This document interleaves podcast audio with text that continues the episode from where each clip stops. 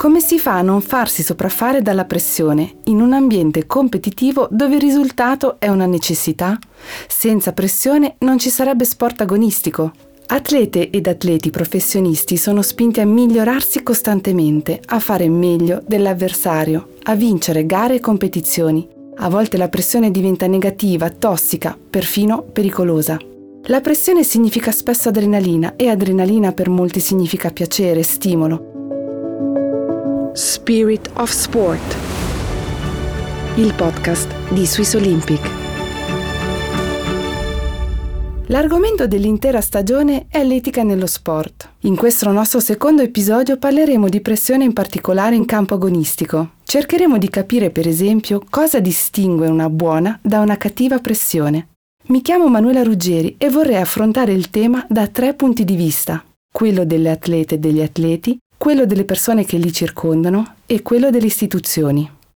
Per trattare questo tema ho il piacere di poter parlare con Mattia Piffaretti, specialista in psicologia dello sport, dottore in psicologia, direttore e fondatore di ACT Sport Consulting e presidente dell'associazione What Sport. Buongiorno Mattia, benvenuto. Buongiorno a tutte le ascoltatrici e gli ascoltatori.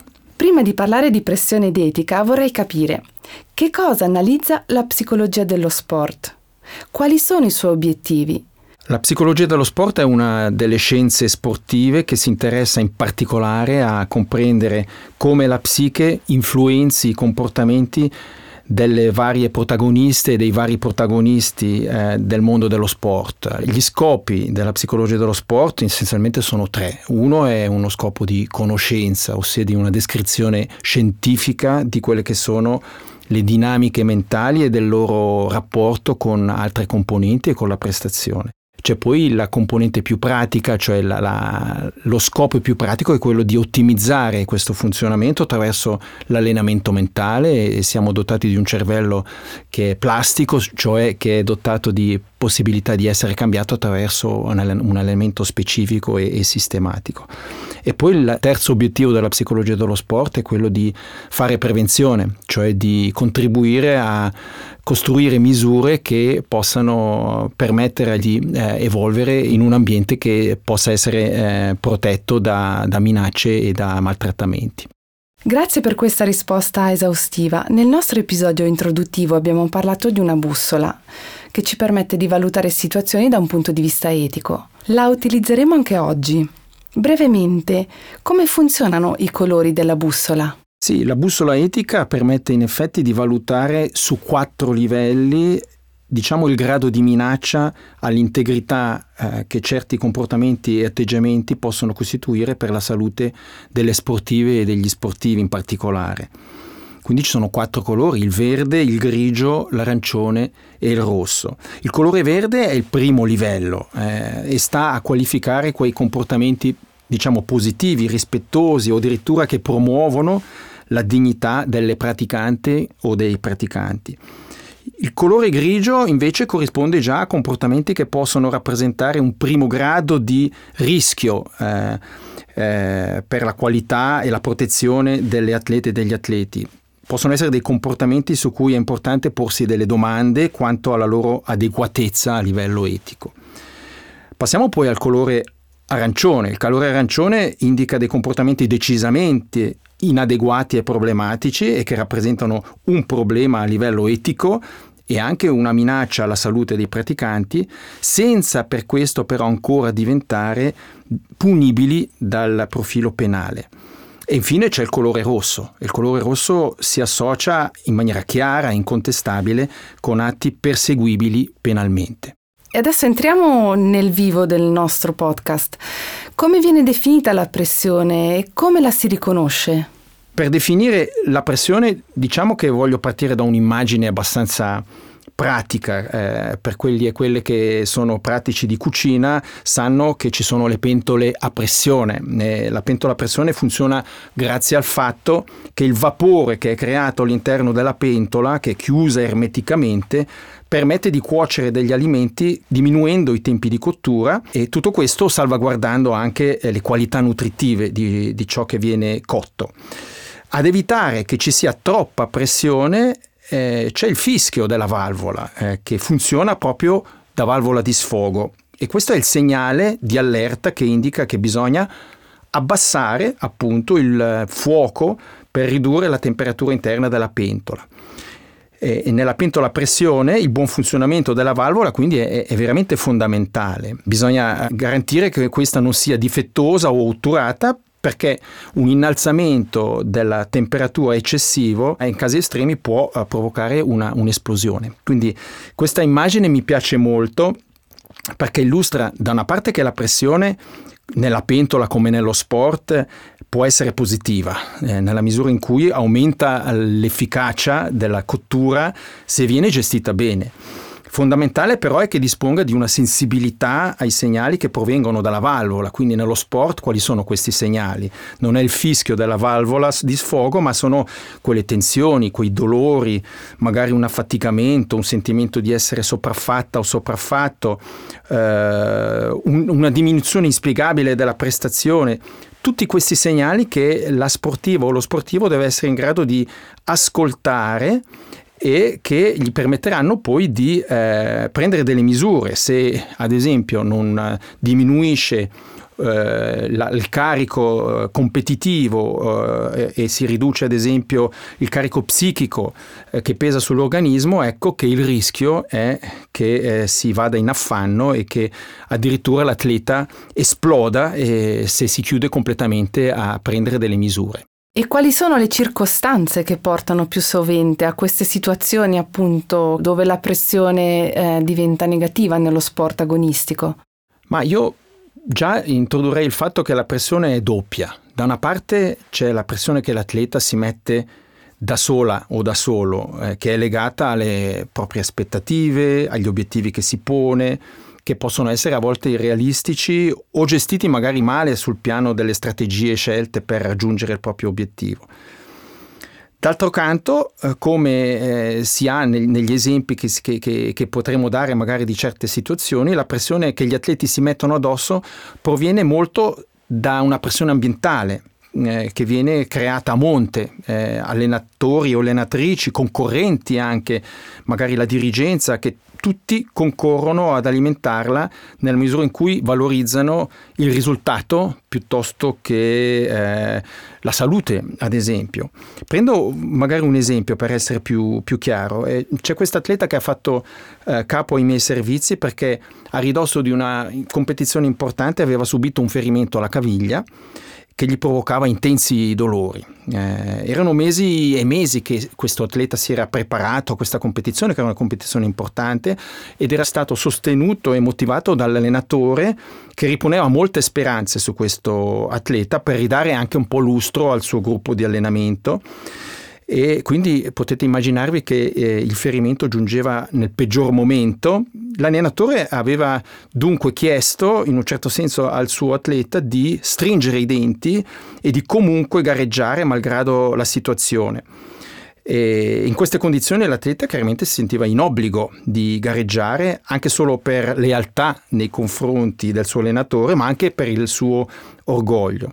Però chiaramente la situazione era molto squilibrata perché eh, voleva tenere questo obiettivo di gareggiare pur non essendo in pieno possesso dei suoi mezzi fisici. Quindi questo squilibrio è proprio quello che capita nella situazione di, di pressione, è un, una combinazione tra le circostanze e la pressione che l'atleta si mette da solo.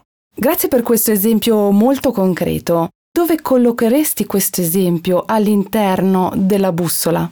Ma certamente non siamo nella zona verde, perché qui eh, evidentemente l'allenatore pone delle aspettative molto, molto elevate e con il, questo suo atteggiamento pone un vero e proprio problema di rischio per la salute del, dell'atleta. Quindi c'è una forma di, eh, di violenza fisica che viene, che viene eh, esercitata attraverso magari anche una forma di abuso psicologico. Perché? Perché l'allenatore è molto consapevole che questa sua richiesta eh, verrà ascoltata e che c'è una forma un po' inconscia di ricatto in un certo senso. Quindi siamo in una zona tra il grigio e l'arancione, non è punibile, eh, non, c'è, non, c'è, nulla di penale, ma eh, il rischio che corre l'atleta nell'esporsi ad una gara già ferito potrebbe peggiorare ulteriormente il suo ferimento e, e provocare magari una pausa molto più lunga, se non addirittura definitiva, a seconda della natura della, del ferimento. Quindi siamo tra una zona eh, grigia e una zona arancione. E immagino che non è una situazione facile. Rendendo questo esempio concreto, in che caso questa situazione si potrebbe evolvere e eh, rasentare il rosso?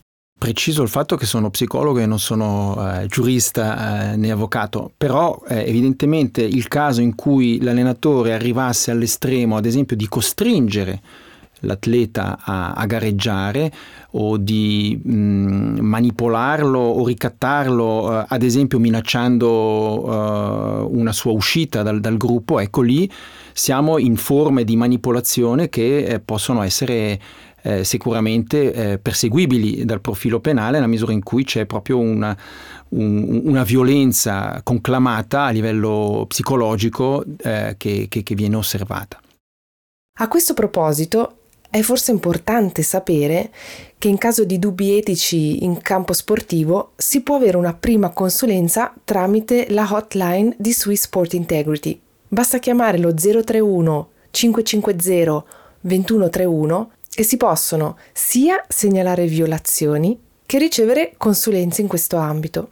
Che si tratti di atlete e atleti, allenatori e allenatrici, oppure anche personale di supporto, rappresentanti di club o associazioni, funzionari o genitori, tutti hanno il diritto di chiamare e venire informati sulle possibili opzioni di intervento. Questa prima consulenza può essere anche anonima, quello che viene discusso inoltre non viene automaticamente registrato, a meno che la persona che chiama lo desideri. Inoltre, se necessario, il personale dell'hotline vi indirizzerà ad altri centri di consulenza. Tornando invece all'esempio di prima, sono curiosa, come poi è andata a finire? Siete riusciti a riportare la bussola nel verde? Sì, eh, è stato possibile nella misura in cui l'atleta si era rivolto a un professionista della salute e, e io attraverso il, la mia rete di, eh, di contatti eh, con il mondo della, della salute eh, sportiva, con medici dello sport, con fisioterapisti dello sport, ho potuto rendere attento l'atleta uh, all'idea di farli intervenire in questa situazione. È quello che è successo, il medico dello sport ha potuto parlare eh, con allenatore e atleta e questi hanno capito la gravità della situazione e hanno deciso poi di eh, non gareggiare. Sono contenta che è andata a finire bene. Eh, infatti il benessere psichico, fisico e sociale è una componente fondamentale e la dignità personale è una priorità. Ma come si fa a trovare il giusto equilibrio? Obiettivi elevati di allenamento e di competizione non legittimano mai comportamenti eticamente riprovevoli, violenza psicologica o fisica, come per esempio insulti degradanti o minacciare l'intera squadra con allenamenti che hanno la funzione di punire, sono azioni non tollerate. Abbiamo dunque bisogno che si affermi una cultura di codeterminazione e autodeterminazione. Ad aiutarci abbiamo la Carta Etica, che stabilisce i principi guida, mentre lo statuto etico serve a sanzionare le violazioni di norme di comportamento. Ora, parlando in modo più generale, come si può osservare fisicamente e psicologicamente la pressione negativa, per esempio dal punto di vista di un atleta? Ma spesso la, la, pressione la si evidenzia e la si riconosce da uno scarto evidente eh, che cresce fra la performance in gara e eh, quello che l'atleta è capace di esprimere in allenamento. Questo è il primo segnale. Poi eh, magari se si guarda un po' più nello specifico, mi piace citare lo studio in particolare di Geir Jordet, psicologo dello sport norvegese, che si è interessato al fenomeno dei penalty shootout e ha osservato che sotto pressione i rigoristi hanno eh, un crollo della loro capacità eh, di, di, segnare, quindi eh, si vede veramente che l'effetto principale su, della pressione sulla prestazione è un effetto negativo. E invece dal punto di vista dell'allenatore e dell'allenatrice? Ma l'allenatore e l'allenatrice come l'atleta eh, subisce la pressione, quindi anche lei o anche lui può entrare in una forma diciamo di, uh, di ansia, di uh, precipitazione, di emotività che poi ha un impatto suoi, sulla sua performance. E la performance delle allenatrici e degli allenatori che cos'è? È la comunicazione, è la maniera in cui comunica. Quindi eh, di fronte alla pressione l'allenatrice o l'allenatore possono eh, tutto a un tratto eh, usare delle metodologie più, più dure, più brusche, eh, una maniera di comunicare più violenta, magari eh, usando intimidazione, minaccia, magari anche insulti come strategie di controllo o come strategie di motivazione, non rendendosi conto degli effetti negativi di, queste, di questa comunicazione sulla salute eh, del, loro, delle loro atlete e dei loro atleti a volte anche si esprime attraverso la tendenza a negligere o a mettere da parte atlete o atleti che non soddisfano certi standard, quindi tutto a un tratto l'atleta che è ferita o ferito viene ignorata o ignorato, viene messa da parte e questo eh, evidentemente non è, non è positivo. Eh, quello che si è notato ad esempio con i famosi protocolli di Macolan che hanno messo alla luce le problematiche di maltrattamento a, a Macolan negli, negli, anni 2020 eh, è stato proprio quello, è la tendenza di allenatrici o allenatori sotto pressione loro stessi a riversare questa pressione sulle loro ginnaste.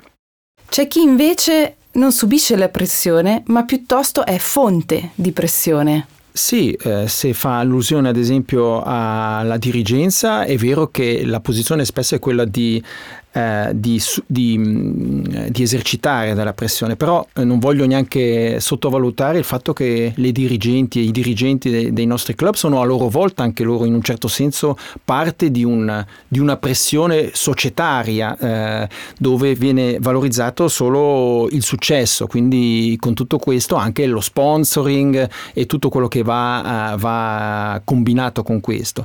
Detto questo è vero che la, la dirigenza può diventare un fattore di, di pressione pressione e per me diciamo il, L'esempio più lampante è quello eh, che si vede ad esempio in determinati sport di squadra, quando la squadra non funziona, eh, la dirigenza avrà la tendenza ad esempio a um, esonerare eh, l'allenatrice o l'allenatore eh, per mancanza di, di risultati, eh, cercando di creare quello che viene chiamato uno shock psicologico, tra l'altro. Quindi è una strategia violenta fondamentalmente, eh, il cui scopo è quello evidentemente di raggiungere magari il successo, ma che mette eh, la coach o il coach in una situazione di grande precarietà che certo è compensata magari da, da lauti compensi finanziari ma che resta comunque problematica dal profilo della sua salute mentale. E invece per quanto riguarda i genitori, loro eh, penso che in alcuni casi sentono la pressione anche loro o sono loro a mettere sotto pressione l'atleta?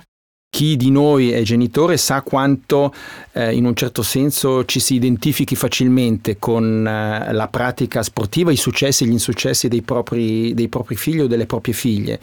E, eh, e questo può diventare problematico quando l- l- i genitori danno le loro attenzioni in maniera condizionata, ossia eh, a seconda della vittoria o della sconfitta eh, si fanno regali, si fanno punizioni e questo diventa veramente problematico. Poi eh, c'è anche il fenomeno che osserviamo ogni domenica eh, in certi sport, anche a livello minorile o giovanile, con genitori che urlano a bordo campo verso i loro ragazzi o allora ancora verso arbitri e, e avversari in maniera che è poco diciamo confacente con il rispetto della dignità eh, di, di, queste persone. Quindi Evidentemente in questo tipo di ambiente i casi di violenza attorno ai campi sono purtroppo ancora troppo frequenti ed è sicuramente lì dove il genitore può diventare una fonte eh, di pressione.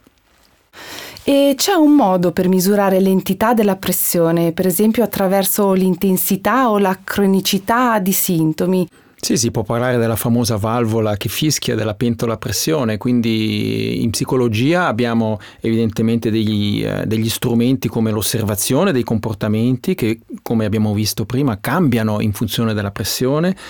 Eh, ci si può avvicinare alla sportiva o allo sportivo attraverso dei colloqui anche informali per eh, permettere a, alla sportiva, allo sportivo di parlare proprio perché c'è molta omertà e difficoltà ad esprimere queste, questo vissuto doloroso anche. Poi in psicologia dello sport si usano molto question- i questionari. I questionari sono delle domande standardizzate dove si domanda all'atleta di eh, situarsi su delle scale eh, rispetto a certi parametri come la fiducia, come l'ansia, eh, come certe reazioni corporee che vengono osservate e percepite durante eh, questa situazione di, di pressione. E lì facilmente poi possiamo collegare i risultati eh, di, queste, di, queste, osservazioni, di questi questionari con eh, la nostra bussola, eh, nel senso che evidentemente i valori problematici, quindi in zona rossa, sono quelli più alti su tutte queste variabili,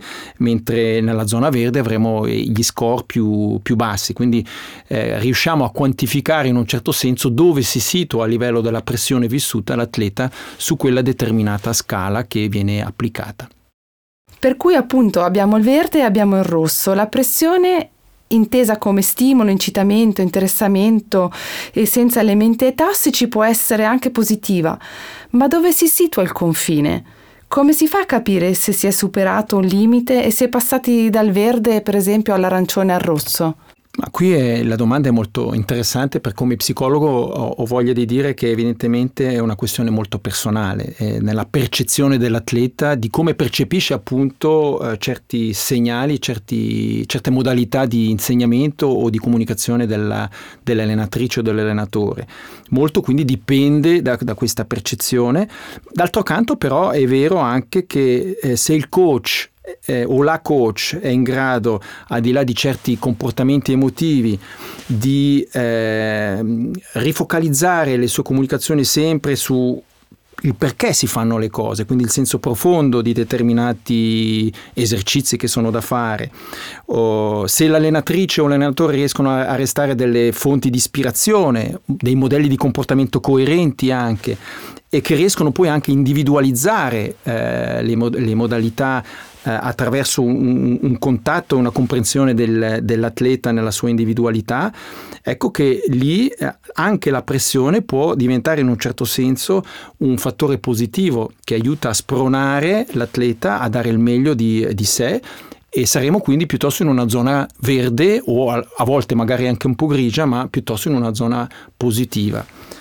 Il problema eh, può, può, sopraggiungere quando eh, si va al di là eh, di, queste, di, questi comportamenti, quindi eh, la, la, coach o il coach comincia a utilizzare intimidazione, aggressività, eh, ricatti eh, per indurre l'atleta in comportamenti che possono ledere alla sua integrità fisica e psicologica. E lì siamo nella zona arancione e a volte rossa purtroppo. E ci sono anche delle conseguenze um, alla pressione negativa. Si può parlare di costi per l'atleta e per tutto il mondo che gira intorno all'atleta? Sì, il costo della pressione è molto elevato. È un costo psicologico, prima di tutto, se pensiamo all'atleta. Eh, gli studi mostrano evidentemente che un'esposizione a una pressione eccessiva, a una forma di maltrattamento emotivo, eh, corrisponde a un abbassamento della sua autostima, a una diminuzione della sua capacità di concentrarsi, a del nervosismo, alla depressione a volte, quindi le conseguenze mentali possono essere molto, molto pesanti. Però ci sono altre conseguenze. Gli studi mostrano sempre di più che la pressione può avere anche un effetto negativo sulla qualità dell'apprendimento in allenamento, in finis anche sulla qualità della prestazione. Eh, in, in, una situazione di pressione si è misurata anche la difficoltà per tanti atleti e tante atlete di restare concentrati nei momenti decisivi. E per la società sportiva, per esempio, ci sono anche delle conseguenze negative? Sì, per la società sportiva evidentemente la problematica della pressione mal gestita può sfociare in problemi per atleti, per allenatori e per allenatrici, eh, ma anche creare un danno d'immagine per, per, la società, per lo sport. C'è evidentemente anche la, la, problematica economica, una diminuzione dello sponsoring, quale sponsor vuole associarsi a, appunto a una società dove, eh, dove, la pressione è troppo elevata e soprattutto con conseguenze sulla salute mentale e fisica del, dei loro partecipanti. C'è la, la, evidentemente anche l'ultima grande conseguenza negativa è la diminuzione della fiducia che si può riporre in queste società presso il pubblico e presso le famiglie. Per cui da ogni punto di vista la pressione negativa eh, non ha nessun tipo di vantaggio, appunto nemmeno per la società sportiva o per la dirigenza. Quali sono le possibili soluzioni per restare nella zona verde, per esempio per l'atleta? Ma di fronte a questa problematica anche la nostra consigliere federale Viola Amers si è espressa e ha esortato tutto il mondo sportivo a, a riflettere a delle, a delle, misure. Una delle misure è sicuramente quella di, del costruire carte etiche, codici di comportamento che vanno a guidare atleti, eh, atlete, allenatrici, allenatori, dirigenza anche a, a, a determinati comportamenti che possono permettere a tutti di restare nella zona eh, verde o perlomeno grigia eh, e poi accompagnare il tutto con misure di, di sostegno. E qui la psicologia dello sport può offrire varie soluzioni sia a livello del sostegno degli atleti e delle atlete individuali attraverso classiche mm, misure di allenamento mentale, di uh, stress management, però non possiamo limitarci a questo, bisogna anche attaccare la, la cosa alla, alla sorgente più a monte, quindi eh, lavorare molto sulla formazione delle allenatrici e degli allenatori attraverso un lavoro diciamo di gestione della, delle emozioni ma anche della capacità poi di comunicare in una maniera piuttosto positiva e, e, e ispirante piuttosto che eh, umiliante e appunto violenta. E per la società sportiva eh, evidentemente eh, l'invito è quello di eh, dotarsi di di strutture che permettano di lavorare con, con serietà, eh, con professionalità, ad esempio mettendo la salute al centro del, degli obiettivi, collaborando con dei professionisti della, della salute, eh, avendo, eh, integrando dei sistemi di promozione eh, e di retribuzione non solo basati su risultati ma anche su dei provvedimenti e delle misure di, di prevenzione e poi in finis, come diceva anche Viola Amert, eh, costituire questi questi codici etici di comportamento che siano diciamo una, una base di riferimento per tutti. Grazie Mattia per questa discussione. Speriamo che questo episodio aiuti le persone a mantenere la pentola alla giusta pressione e la valvola di sfogo sempre attiva. Speriamo quindi che aiuti a far capire che è possibile conciliare la salute mentale, il benessere fisico, le buone prestazioni e le medaglie. Nei prossimi episodi esamineremo alcuni esempi concreti relativi alle tematiche di cui abbiamo parlato prima. Come gestiamo e limitiamo la prossimità? Come riconosciamo e mettiamo in discussione i nostri ideali? In che modo concepiamo il potere e lo condividiamo? Se desiderate abbonarvi al nostro podcast, cliccate sull'icona a forma di campanello qui in alto, così da ricevere una notifica ogni volta che verrà pubblicato un nuovo episodio. Parlatene anche con le persone che potrebbero essere interessate. Potete trovare tutti i podcast su swissolympic.ch. Nel testo descrittivo trovate il link per il servizio di segnalazione, il numero di telefono da chiamare e inoltre potete rileggere tutto. Spirit of Sport, il podcast di Swiss Olympic. Prodotto da Podcast Schmiede e Madframe Productions.